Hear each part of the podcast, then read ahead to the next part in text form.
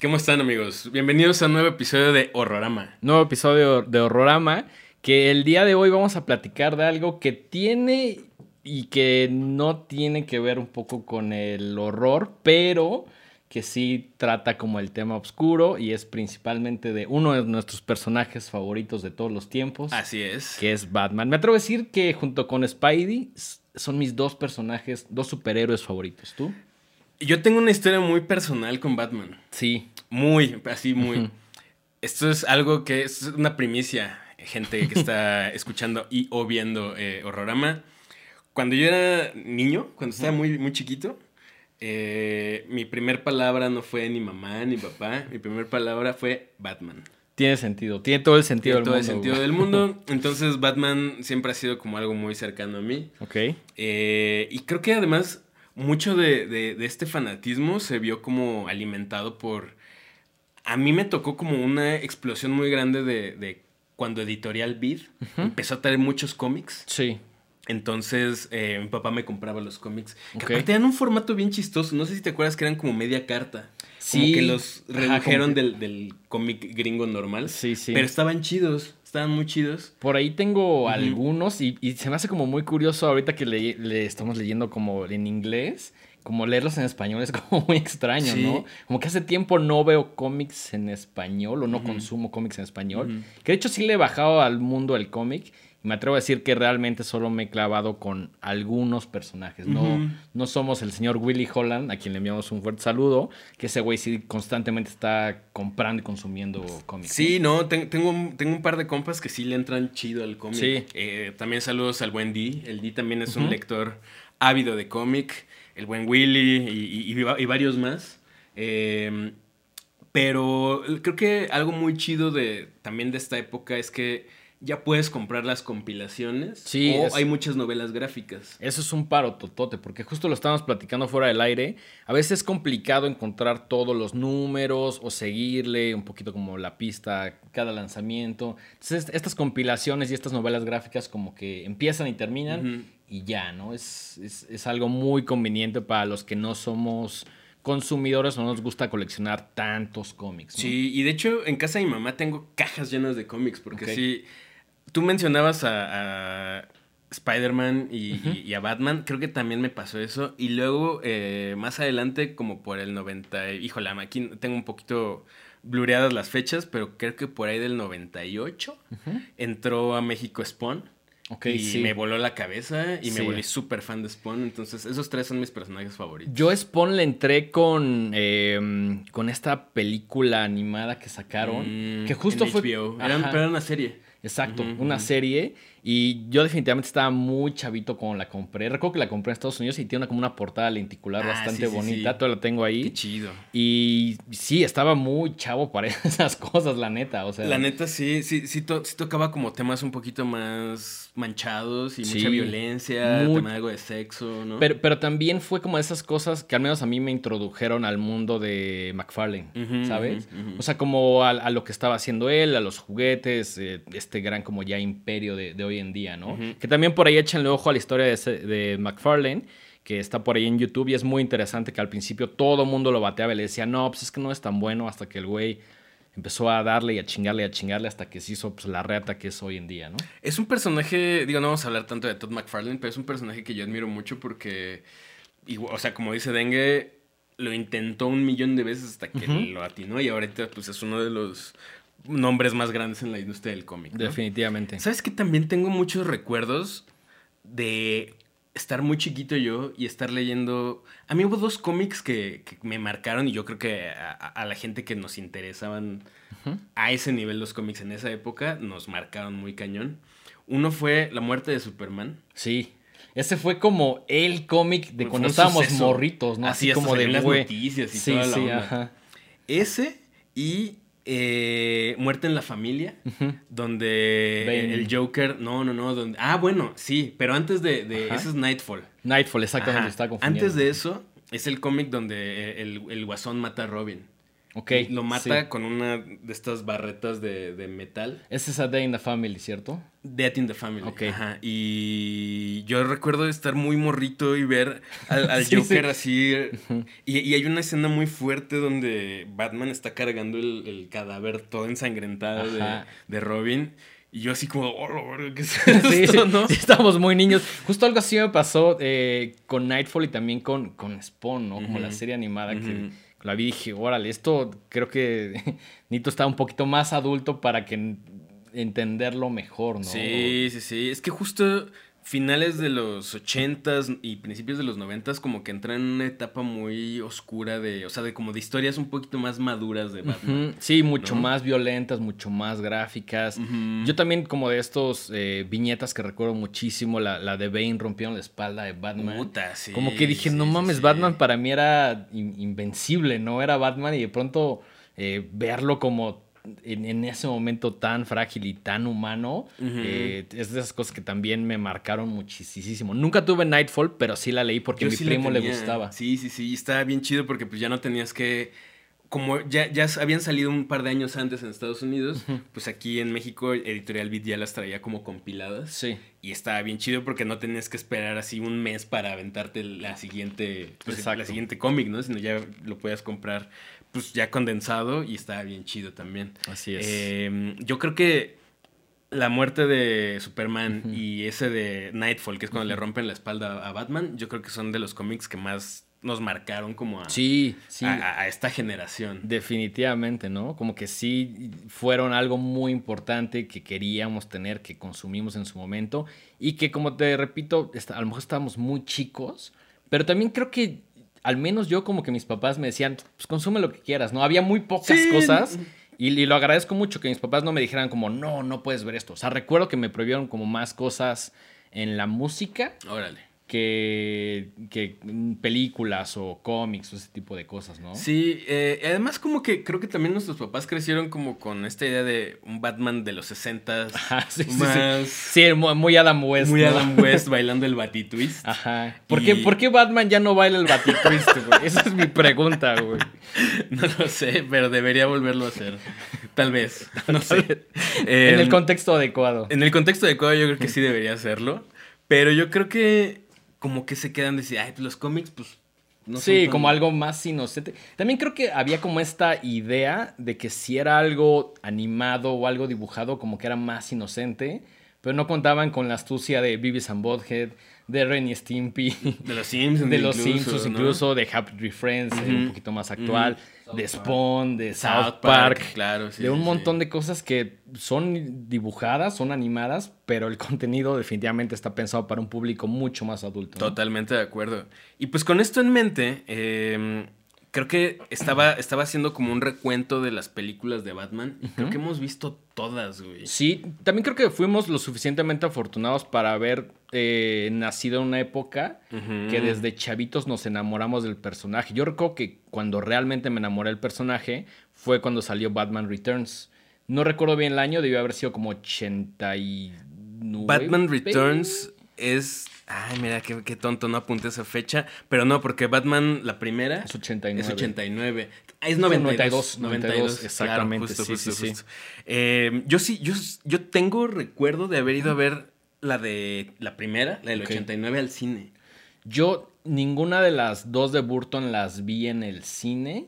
Las, la primera que vi en el cine fue eh, Forever, si no me equivoco. En el 95. En el 95, mucho tiempo después, pero sí recuerdo haberlas visto cuando salieron ya en VHS. no, yo, sí las fui a ver al cine las dos, de las dos primeras. qué gran eh, experiencia. Sí, sí, sí. De hecho, pues yo ya era muy, o sea, es que mis, mis papás me ponían la versión cómica, la de, o sea, había, la pasaban en la tele la de los 60 Y como que me hice muy fan.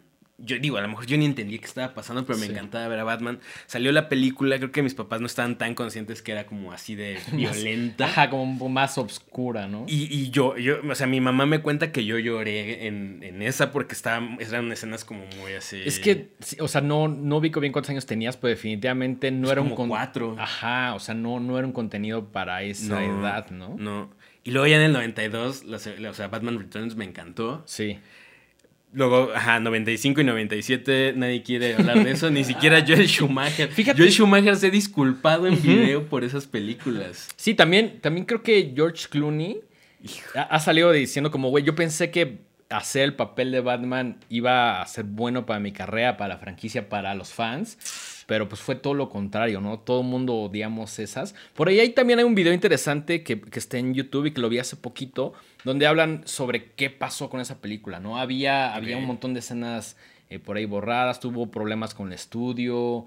Eh, digo, no creo que la película las, se salvara, porque estuvo mal desde, desde el principio. la concepción. Pero sí te dicen que había algo un poquito más interesante que nunca vimos. Y de hecho, por ahí hay un trend, una, moda, que es saquen el, el, Schumacher Cut. No. Así como hay el Snyder Cut. Ajá. Ajá. Eso como de, güey, ya tenemos un Snyder Cut, ¿por qué no sacar el Schumacher Cut?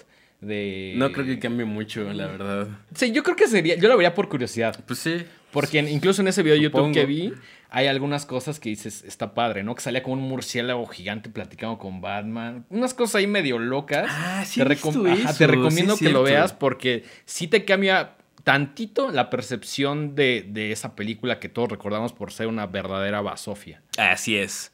En 2005, eh, Christopher Nolan retoma la franquicia y inicia su trilogía eh, con eh, Batman Begins. Sí. ¿no? Luego se aventó The Dark Knight. Ajá. Y concluyó con Dark Knight Rises. Exactamente. ¿no? El Caballero de la Noche asciende. El Caballero de la Noche asciende. Eh, en 2016, Zack Snyder eh, hace ahí como unas cosas. No, hay una película solo de sí, no, como sino como que lo metió ahí dentro de dentro del universo de DC, DC Comics. Y en 2022 Matt Reeves reinicia como... ¿Te das cuenta que como, como que cada 10 años vuelve a haber un, reboot de, la serie? No, no, no me molesta para nada. Entre más Batman eh, en cualquier formato que exista, me, encanta. Yo creo que a ti también, ¿no? Sí, y, sobre todo es como de... Me da mucha curiosidad y me da mucha... Pues casi casi morbo. Decir, bueno, ahora qué van a hacer, ¿no? Y algo que, que me llama la atención es que como que cada vez más van diciendo, no, no, no, esta sí es la versión más madura de Batman. sí, sí, o la más oscura. O la más oscura. esta es la más, como que sí, hay, hay una especie de lucha medio innecesaria por, por ver quién lo hace más oscuro y el... Digo, tiene que ver porque pues, es el, caballero negro, ¿no? El caballero de la noche, pero... me cuesta un poquito de trabajo esta lucha innecesaria de a ver quién es el más, ¿no? es, muy chistoso porque, por ejemplo, las de los 60 son como este Batman cómico, ¿no? sí, sí, como más caricaturesco. Muy caricaturesco, donde surgió el famosísimo ¿No? Luego las de Burton son como gótico estilizado. Sí. ¿No? O sea, totalmente la estética Burton, ¿no? Así como cosas bien exageradas, pero a mí se me hace como una estética muy cool. A mí me encanta porque puedes no saber que está dirigida por Tim Burton, pero hay un montón de cosas entre los colores, personajes y sobre todo detalles que dices, esto es de Tim Burton. Sobre todo en la 2. En la 2 creo que es la más Burton, la más eh, obvia dentro de ese universo. Es la que trae más su sello. Sí, definitivamente. Como que ya tenía más oportunidad y como que dijeron, güey, la primera quedó chingona, rífate la segunda. Y la segunda, a mi gusto, es mi favorita. Luego las de Schumacher creo que quisieron regresar como este campines de las del 60, ¿no? Sí. Hacen muchos chistes, hay cosas es, exageradísimas, pero ya en un nivel así. Los diálogos, el guion, los personajes. Y creo que todavía la de la de la del 95, la de eh, Forever, donde es eh, el acertijo y, eh, dos caras. todavía está un poquito mejor que la, que la del 97, donde son Poison Ivy y, Mr. Freeze. Sí, no, la, la, la, Mr. Freeze es yo creo que el, el, peor error que se ha hecho en el cine tratando de adaptar algo o basarlo en un cómic, ¿no? el personaje es terrible. Terrible. Schwarzenegger tiene la gracia de una silla plegable, güey. O sea, he visto sillas plegables más divertidas. Claro, güey, con más mensaje, más profundidad, güey. o sea, no, no estoy bromeando, es una basura, güey.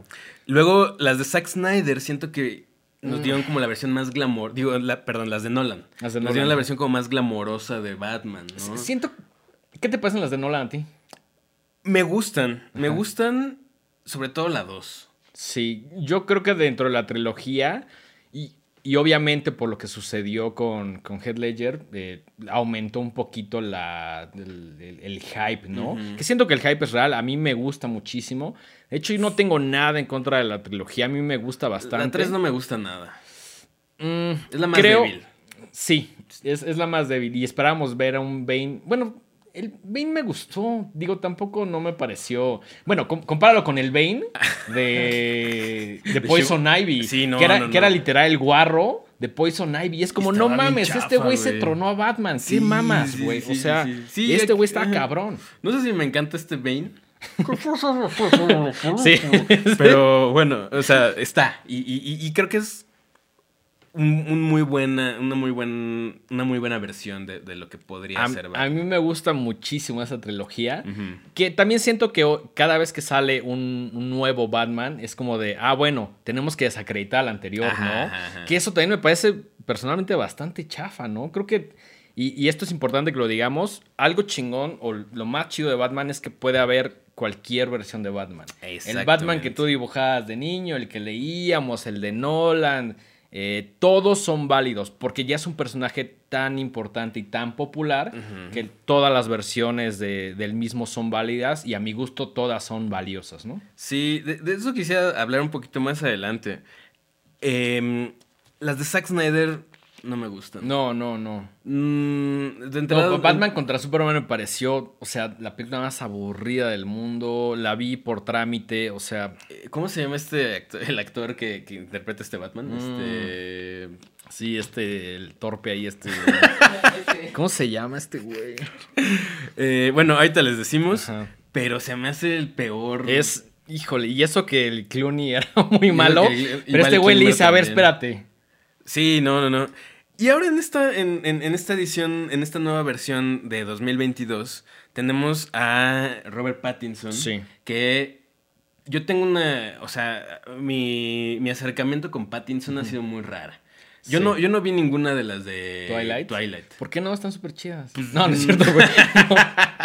No. no, yo tampoco. O sea, vi clips y sé de qué va un poquito. Ben Affleck. Ben Affleck, ah, exacto. sí, no, Perdón, perdón. Malísimo también.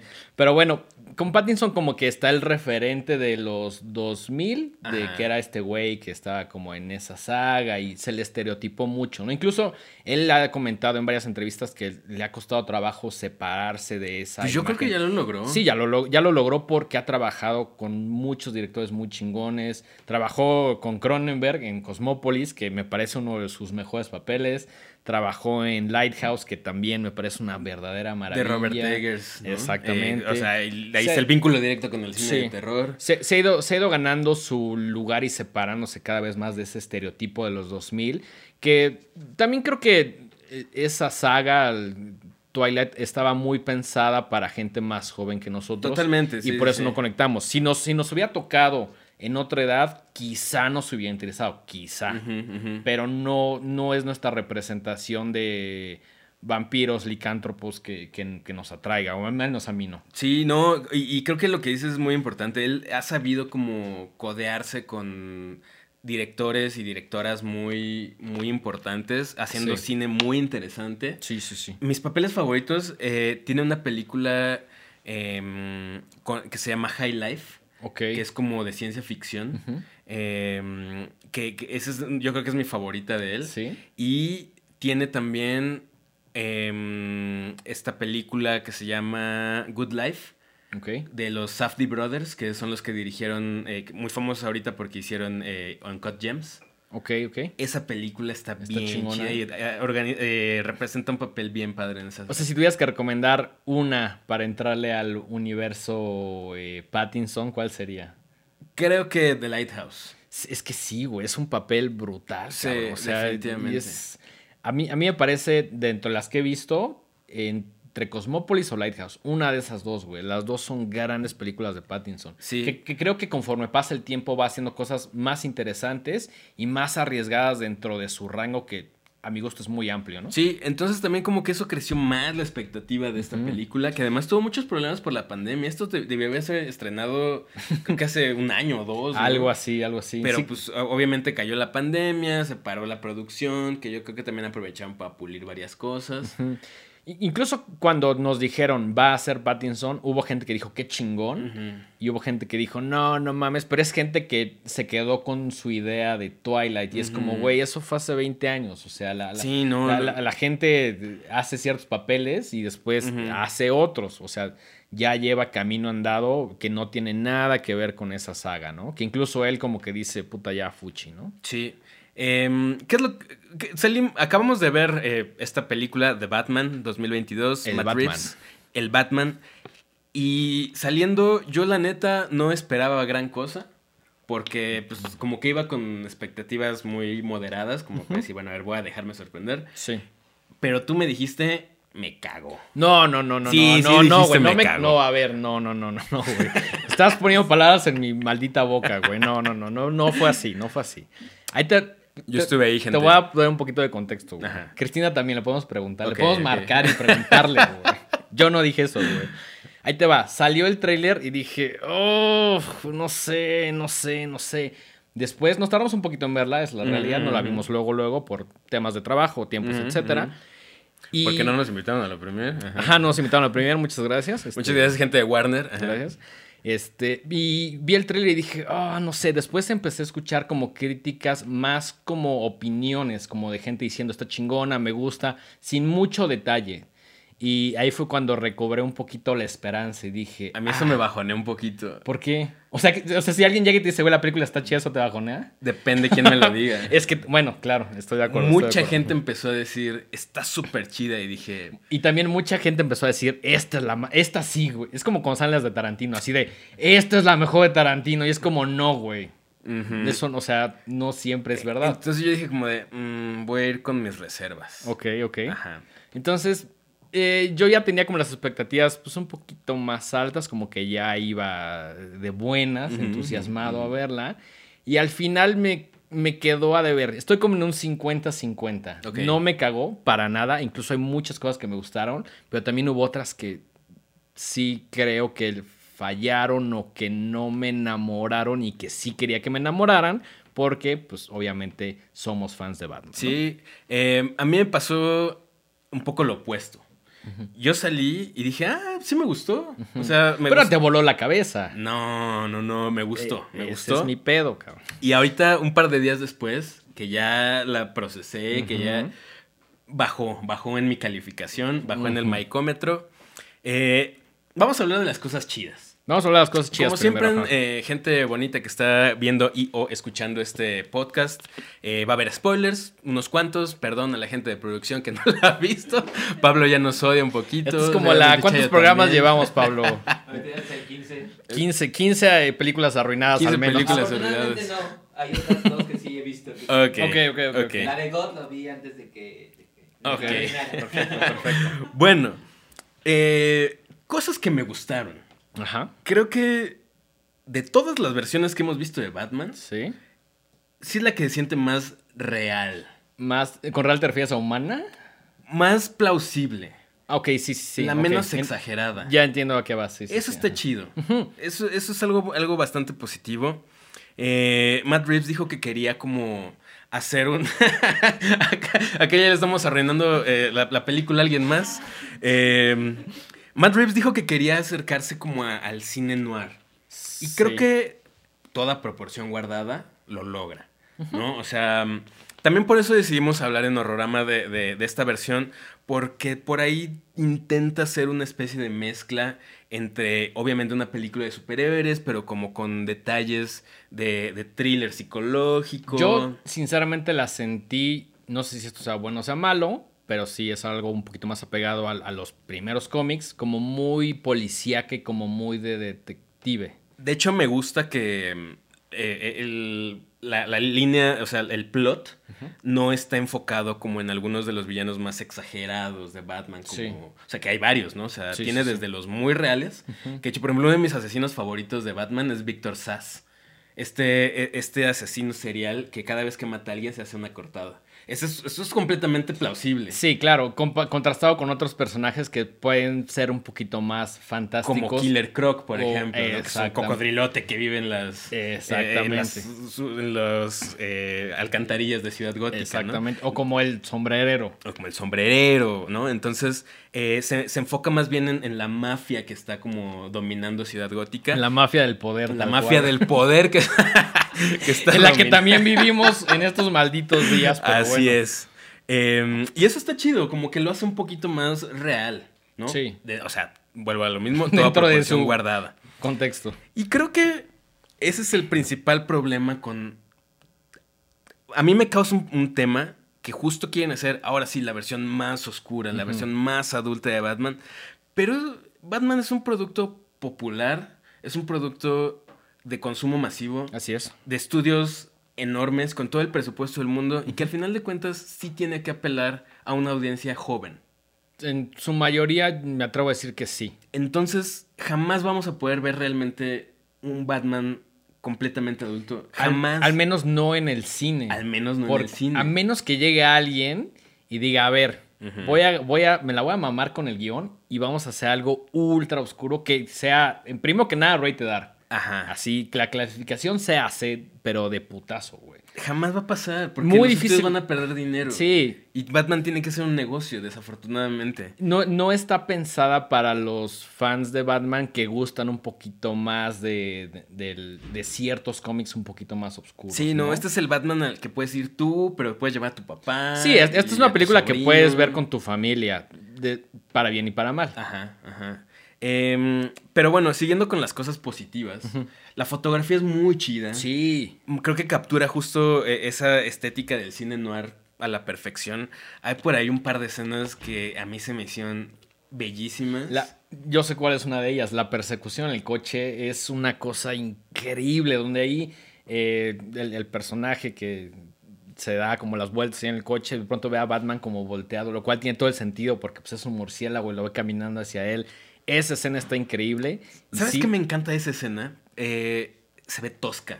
Sí, sí, sí. No es. No- no se el- ve CGI. El Tumblr de. de- Sí, que vuela. que vuela, Ni es, obviamente, el coche súper estilizado. Sí, se ve más como un choque tipo Amores Perros, ¿no? Se ven, las- los, los coches chocan y se, o sea, es como si neta alguien en el periférico le acelerara Sí, sí, y sí. se desmadrara todo. Y me encanta el batimóvil. Sí. Me encanta que es un coche nada más con un motorzote. Es un, es un muscle car ahí medio puteado que tiene como la parte de atrás y adelante tiene como el motor como medio salido. Y también me gusta que no te lo enseñan tal cual, no, no lo revelan tal como es, ¿no? Y creo que es otro de los puntos fuertes de la, de la película que no te deja ver todo. Incluso el traje de Batman, si quisieras dibujarlo, sería como de, me acuerdo de ciertas partes, pero hay partes que no vi o que vi por partes. Y se ve como, como tosco, pero chido. O sea, se ve. No, no son estas eh, armaduras de Kevlar reforzadas, Sí, no, no, no. super estilizadas, con el logo perfectamente bien hecho. Sí, aquí, no, no, no. El, O el sea, logo me encantó, güey. Y me encanta que también le quita como un pedacito que usa. Obviamente, Batman tiene N cantidad de artilugios en su traje, ¿no? Pero ni siquiera hace gala de eso en No. esta película. Hay, Trae saca como dos. saca como dos cosas por ahí, ajá. Eso se me hizo muy chido. Eh, me encanta Robert Pattinson como Batman, Ok. más no como Bruce Wayne. Ahorita vamos a platicar Ahorita de eso. ahorita vamos a hablar de eso. Eh, y pues sí, en general tiene cosas a nivel estético bastante chidos, pero ahí es donde ya, en mi gusto, se acaba lo positivo. Sí, o sea, a mí el, creo que lo que más me gustó fue el tema de la fotografía. La película se ve increíble. Me encanta que hay muy pocas escenas o ninguna de día. Por ahí hay algún amanecer, un atardecer, pero realmente todo ocurre durante la noche, lo cual es algo que me fascinó, ¿no? Y creo que tiene todo el espíritu de, de Gotham City, que, es- que es como una mezcla ahí entre Chicago y Nueva York medio, medio rara, ¿no? Pero me encanta que sea tan de noche, es muy coherente. Eh, otra de las cosas, y regresando al, al tema de lo real, es que los personajes, tanto Selina Kyle, eh, Catwoman, el pingüino, eh, y todos como que sí podrían ser gente que te topas en esas ciudades, Sí, en, sí, en sí, Nueva sí. York, en Chicago, en alguna gran capital, ¿no? No son personajes caricaturescos como los que vimos en Tim Burton, que también me gustan, pero forman parte de ese universo y de ese, de ese Batman, ¿no? Acá me gusta que sí sean personajes como de la mafia, que se ven un poquito extraños, muy a propósito obviamente, pero que no son eh, caricaturas, no, no están eh, tan exagerados, ¿no? Eso me pareció un, punto muy positivo. Por ahí aparece John Turturro, este gran, personaje. Que, desde que me dijiste así como de la, referencia de Big Lebowski de Jesus, me estaba cagando de risa, güey. O sea, perdón, perdón por decirte un no, chiste. No, güey, fue el más divertido de la película, güey. Pero, o sea, John Turturro es un gran actor sí. y, aquí lo hace perfectamente. No está nada exagerado, es un mafioso italiano, tan, tan y es lo que necesita el personaje y nada más. Y nada más. Em, pasemos a las cosas no tan chidas. Ok. ¿O, tienes algo más positivo que decir? Mm. La música, la música de Michael Giacchino me gustó mucho. Yo creo que el score es una cosa increíble. Por ahí salió una edición de Mondo. Muchas por favor. Eh, muy, muy buena. Eh, sí, definitivamente es un punto muy importante en esta película. Se siente muy no sé cómo decirlo, como muy acorde a todos los momentos de la película. No, no es el, score súper ruidoso de Hans Zimmer. O el de Danny Elfman. O el de Danny Elfman, que, es, más como, más, como más ah, épico, como más, más de superhéroe, más obvio, ¿no? que también me gusta. Sí, sí, sí. Pero... dentro de su contexto. Entonces, digamos que a nivel estético, a nivel eh, decisiones creativas, visuales, auditivas, etcétera, está muy bien. Sí. ¿No? Ahora, pasemos a las cosas no tan chidas. ¿Cuál, es la primera que te viene a la mente que dijiste, híjole, esto chafeó? es que ¿Cuál son una serie de cosas. De entrada, lo primero es, no, no me encantó Robert Pattinson como Bruce Wayne. Ahí, te va. Y ahora sí voy a extenderme un poquito. Batman, en todos los Batmans que hemos visto, hay tres que es el Batman que convive con Alfred, que está en su mansión y que es como el, humano. Vemos al Batman que está a las calles a madrear banda y a defendernos a todos, que es como el super yo, el, personaje ya engrandecido, ¿no? Y por último también vemos al Batman que tiene como, como, es, como, el, como el Batman que se presenta en sociedad que también es como un Batman, pues mucho más presumido, más prendidito, que llega a la fiesta con morras y el chupe, y yo soy chingón y soy rico.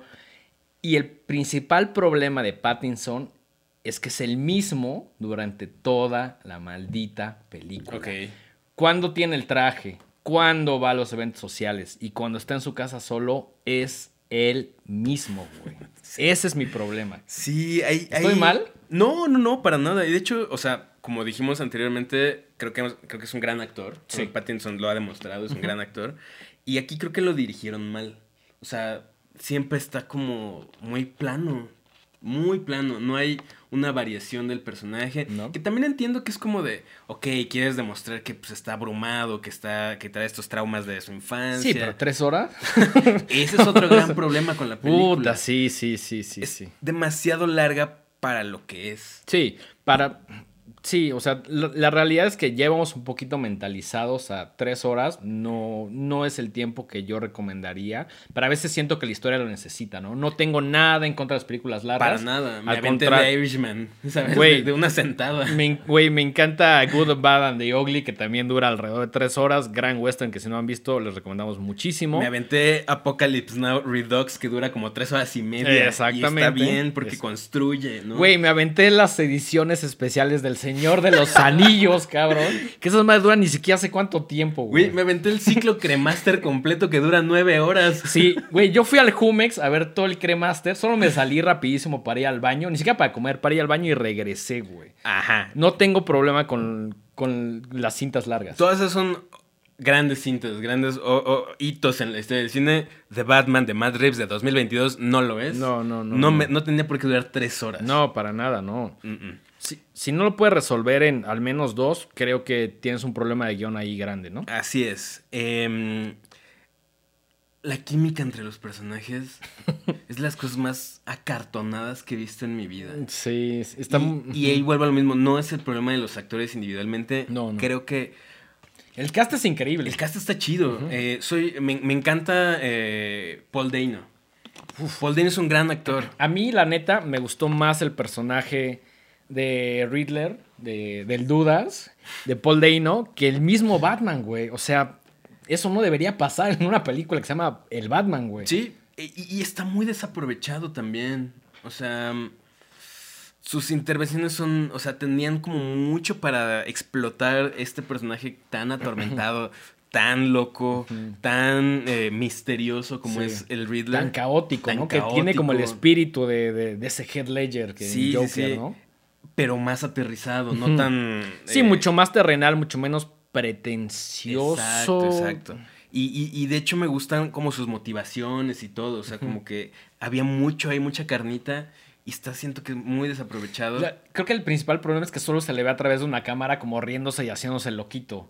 Y pues eso no, no, no es Eso no es construir un personaje. para nada. Al contrario, es nada más como decir, pues este güey está loco y quiere matar a todos. Cuando el personaje da para mucho, más. ¿no? mucho más. Por ahí, eh, si pueden, chéquense una película de este gran director también, Denis Villeneuve, que se llama Prisoners. ¿Ya la viste? ¿No? Bueno, ahí eh, Paul Dano interpreta a un. eh, también como a un alguien que. ah, pre- eh, no, no, no, no te quieren decir, obviamente, si él es el asesino, ¿no? Ok. Pero su actuación es muy buena. Es, es un, gran, y- y es un gran actor. Es como de, mire mi rango, ¿no? Ahí puedes Sí, ver claro, el rango claro. de Así, Paul güey. Dano.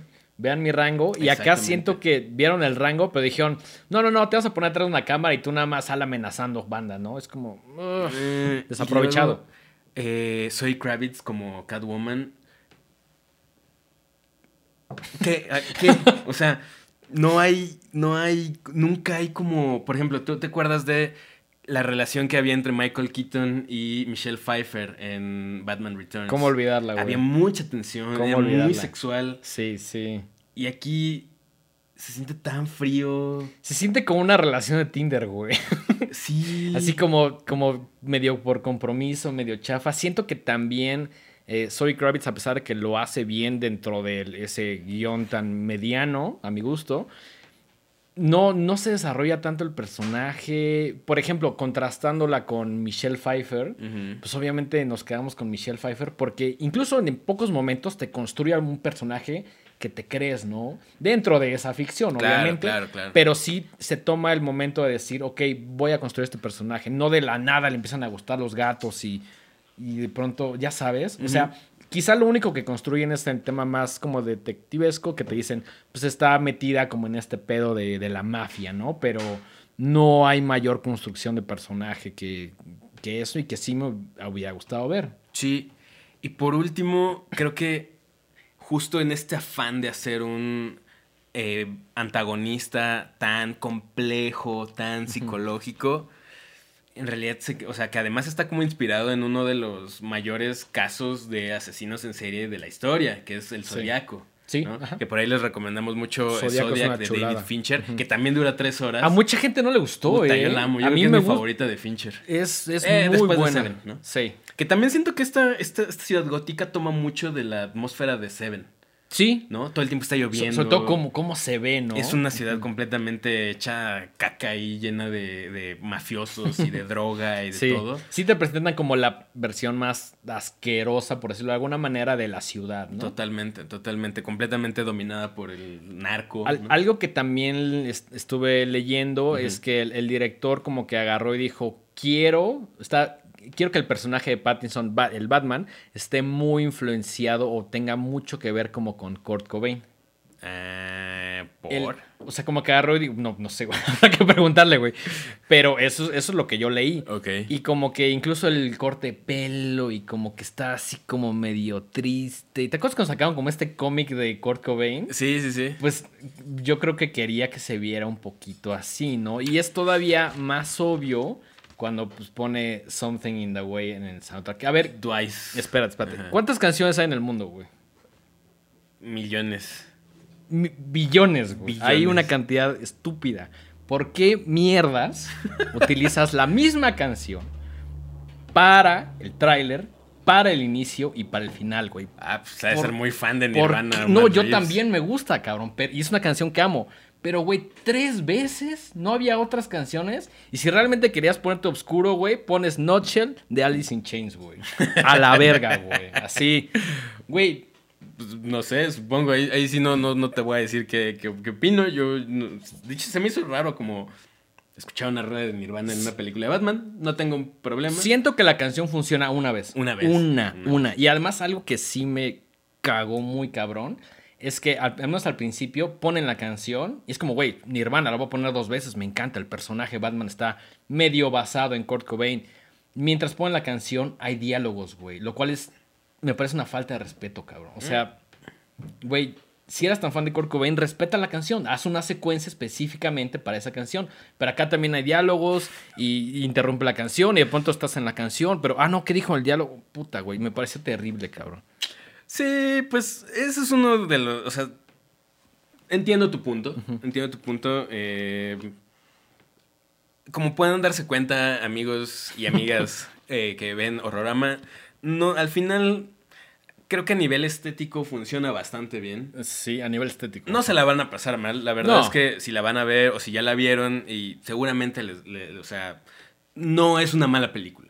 Solamente creo que, Creo mi, que- mi gran problema es que justo hay tantos Batmans ya, tantos eh, por ahí leía una, una, una opinión del buen Peli de la semana, a quien le mandamos un saludo también, que decía que hay una especie de fetichismo por cada 10 años volver a contar la misma historia, porque y ahí vamos a verla otra vez, porque nos gusta tanto el personaje. Sí, sí. Y tiene tantas cosas tan eh, atractivas que dices, bueno, ahora sí.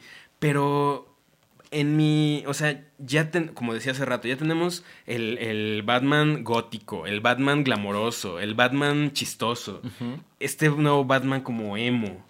Ya son, o sea, Se empiezan a acabar las posibilidades. empiezan a acabar ¿no? las posibilidades. Pero cuando realmente no debería ser, debería llegar alguien y decir, chido, yo voy a hacer mi combinación de cosas para ofrecer algo nuevo, entre grandes comillas, o darle un poquito la vuelta a lo que ya hay. Que siento que hasta cierto punto lo intentaron con este, pero el resultado, güey, la relación con Selina Kyle, esta escena que están los dos en una azotea y de pronto se ve, güey, eso ya se ha visto N cantidad de veces. ¿Por qué, por qué tendrías que contarlo de nuevo, güey? Sí, sí, exacto, no sé. Eh, incluso por ahí leí que mm, eh, van a hacer una... hay una escena ahí al final que no les vamos a decir, donde sale un personaje que no les vamos a Otro decir es. personaje oscuro y Otro personaje misterioso, oscuro y misterioso habitando en el asilo Arkham. Pero eh, Matt Reeves acaba de decir que van a hacer un spin-off en HBO. Del pingüino. No, no, no, no, no. Una como sobre el asilo Arkham. Ok. ¿no? Eh, entonces, pues a, a- a lo que voy es, obviamente ya, ya ordeñaron todo lo que podían a Nolan, obviamente ya ordenaron todo lo que podían de, de Zack Snyder. Ahora le toca a este vato. Ahora le toca a este vato. Entonces nos, nos esperan unos 4 o 5 años de ver este universo de Batman. Yo no creo que mejore mucho, sinceramente. Mm, no. Y al final mi conclusión y con lo que me gustaría a mí cerrar como esto es, no está mal, No. no me encantó, pero no es memorable. Ese es el, el- Mi problema es que hay muy pocas cosas que vi dentro de la película que dije, esto, esto es un momento o una escena o un algo que va a servir como referente o se va a quedar en la cabeza de las personas que ven la película, güey. Sí. Muy pocos momentos de esos, güey, ya sabes. Y es como cuando, digo, a lo mejor es el paso del tiempo, pero sí siento que incluso lo- los Batman de Nolan, sí hay ciertos momentos muy icónicos. Sí, sí, sí, sí, sí. Y, y que ya se quedaron como en el imaginario colectivo del- de, los que gustan de este personaje, ¿no? Esta película difícilmente tiene uno o dos momentos de esos, güey. Y ahí me viéndome buen pedo, güey, porque la realidad es que no, no existe algo icónico o un momento que digas, esto se va a quedar como referente para lo demás, no lo hay. No, hay un par de buenas escenas, tiene sus cosas positivas, visualmente es impresionante, pero no le falta sustancia. A mí la historia, para hacer una historia de tres horas, me pareció muy mediana, ¿eh? O sea, entiendo el tema detective y me gusta que vaya como clave por clave, pero... Es que eso es mi gran problema con estas películas. Siento que no han encontrado, o sea, siento que si quisieras hacer un guion más complejo, el estudio, los estudios te digan, no, está demasiado complejo, tienes que hacerlo más sencillo porque tiene que apelar a un amplia, a un amplio eh, em, consumidor, un público, un público más, más, más amplio, ¿no? Entonces jamás vas a poder ver una historia realmente compleja.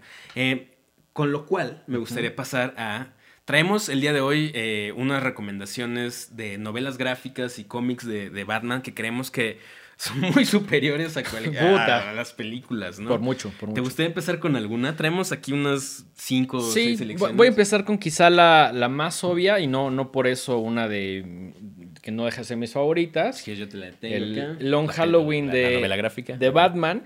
Que también esta película, eh, The Batman, de la, que, de la que estamos hablando, tiene cierta relación con The Long Halloween, al menos como en la temporalidad. Quizá no tanto en los personajes, pero sí como en el tema de, del diario y de, cómo va contando el tiempo, que eso sí me parece un gran acierto de esa película. Lamentablemente no se ve durante todo la cinta, que es algo que sí sucede en, Long Halloween, ¿no? Por ahí hay personajes importantes, eh, Long Halloween es, es, es mi recomendación, si les gusta Batman, creo que sí está dentro de lo más obligados. Tuviéramos que escoger cinco. Yo sí me atrevo a meter Long Halloween por, por ahí, ¿no? Em, otra es Arkham Asylum.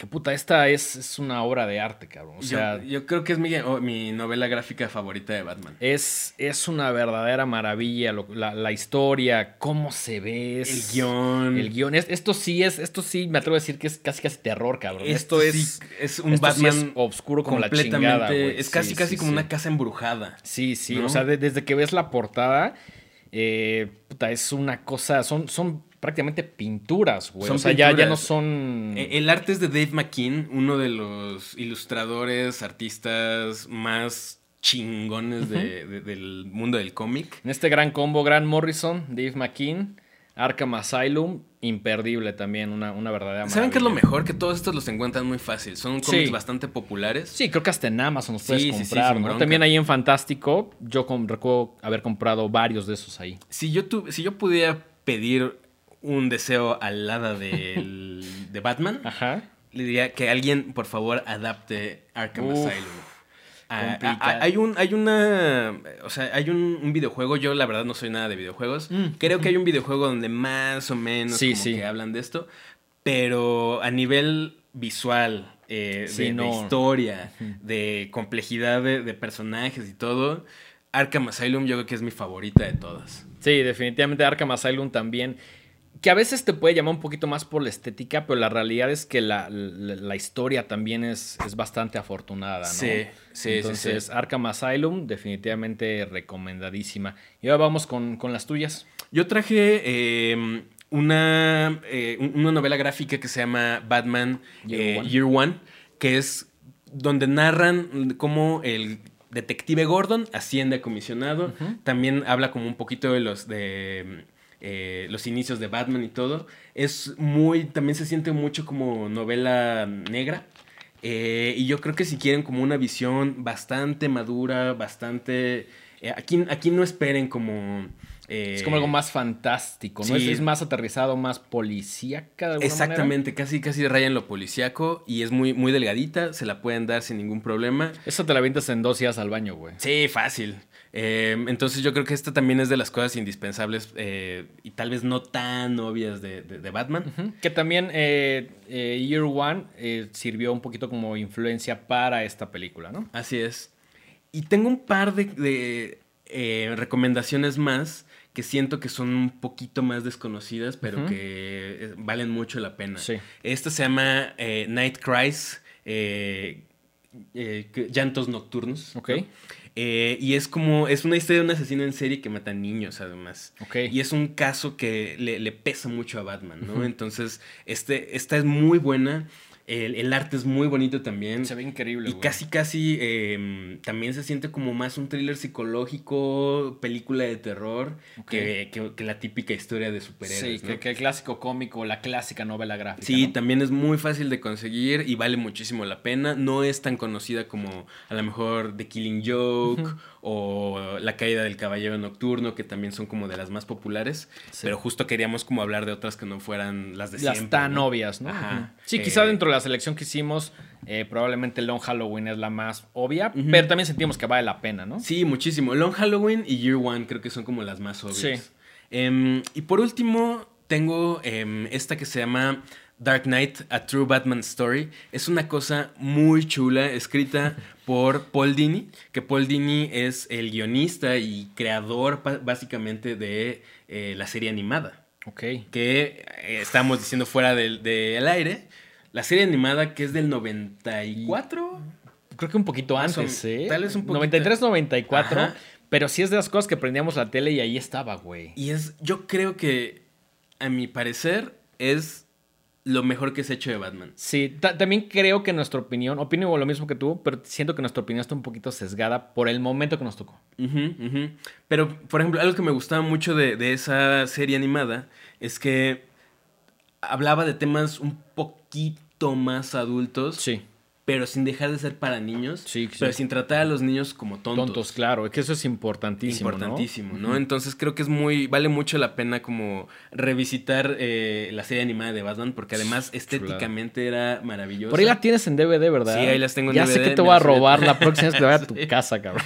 Eh, bueno, esta, esta, esta, novela gráfica que se llama eh, Dark Knight, A True Batman Story, está contada desde el punto de vista de Paul Dini sobre una cosa que le pasó en la vida real, es que, lo asaltaron y cómo lidió con la violencia después de eso. Y está muy curioso porque él se siente muy culpable de, pues, cómo, cómo manejó la fama. Le empezó a ir muy bien a raíz de que empezó a ir, de que, empezó a escribir eh, la serie animada de Batman. Sí. Pero eso se, coló a su vida personal. Luego lo asaltan, estuvo en el hospital. Son increíbles, güey. Ahorita que fuera de cámaras que me lo estabas contando, dije, ay, cabrón. O sea, número uno, no sabía que existía eso. Y cuando me planteaste la de, de qué va, dije, güey, quiero leer esto. Sí, y entonces todo el tiempo está teniendo él como monólogos internos y le echa la culpa a Batman. Ok. Como diciendo, güey, yo escribo de ti, es casi casi como existes gracias a mí y, me fallaste en el momento donde más necesitaba. Esa perspectiva me parece increíble, güey. Y además una perspectiva que sí le da la vuelta a las cosas, güey. No, no, no es un refrito, no es ponerte lo mismo con un Pattinson, güey. Sí, no, no. Esta la recomiendo muchísimo si la pueden conseguir. Muy fácil de encontrar también. Dark Knight, A True Batman Story. Y por último, esto no es una novela gráfica, esto es una de las cosas más bonitas que he comprado. Se llama eh, Batman The Animated Series y son una serie de ilustraciones y pósters hechos por un ilustrador de Estados Unidos que se llama Phantom City Creative. Y es toda eh, la, la, producción gráfica que hizo esta persona, basada obviamente en la serie animada, sí. para pósters y un montón de cosas que sacó Mondo, ¿no? Esta, esta casa productora de soundtracks, de pósters, basada en Texas, y, pues que la verdad vale muchísimo la pena como a nivel estético, ¿no? Tiene eh, un montón del proceso creativo de cada pieza, eh, hay unas cosas realmente brillantes de cómo conceptualizar eh, unas ilustraciones, sobre todo trabajando con algo que no te pertenece, ¿no? Claro. Entonces vale mucho la pena, lo encuentran muy fácilmente y es, un, es una gran adición a cualquier colección de, de, cosas de Batman. Definitivamente. Y ahora, estas son nuestras recomendaciones. Habrá quien ahí tenga las suyas. Por favor, pónganlas ahí en los, en los comentarios, pónganlas en las redes. Eh, seguramente hay cosas al ser un universo tan extenso, siento que hay cosas que todavía no leemos o hemos visto de Batman. Por ejemplo, los videojuegos, ¿no? Sé que hay, hay un Arkham Asylum, por ahí lo jugué alguna vez hace muchos años, pero realmente no me pude como clavar porque no tengo consola. Bueno, tengo una consola, pero es un Super Nintendo, güey. Pero esa es mi consola que me gusta, ¿no? No, no le voy a entrar Sí, no, este programa no es sobre gaming porque definitivamente sí, les quedaremos muy mal. Exactamente. Porque no le hacemos a eso, no porque no nos gusta, a mí porque no me da tiempo, la neta. Es que sí, ya de adulto echarle el videojuego es, es complicado, ¿no? ¿Sientes que estás perdiendo el tiempo? La realidad es que no, estás pasando tiempo de calidad contigo mismo, pero ya tienes esta presión de decir, oh, debería estar haciendo Debe estar viendo más películas. O trabajando o lo que Ah, sea. o trabajando. ajá. claro. Sí, también sí, muy importante trabajar. Eh, fíjate que en algún momento me, me di un, un Nintendo, un, un Wii. Ah, no, un No, Switch. te hizo un un Switch, ajá. Y lo vendí como al mes porque dije, no, estoy, estoy así perdiendo un chingo de tiempo. Entonces yo definitivamente trato de estar medio ahí en contacto con la industria del videojuego porque a nivel gráfico creo que es interesante. Sí. Y siempre hay como cosas muy chidas.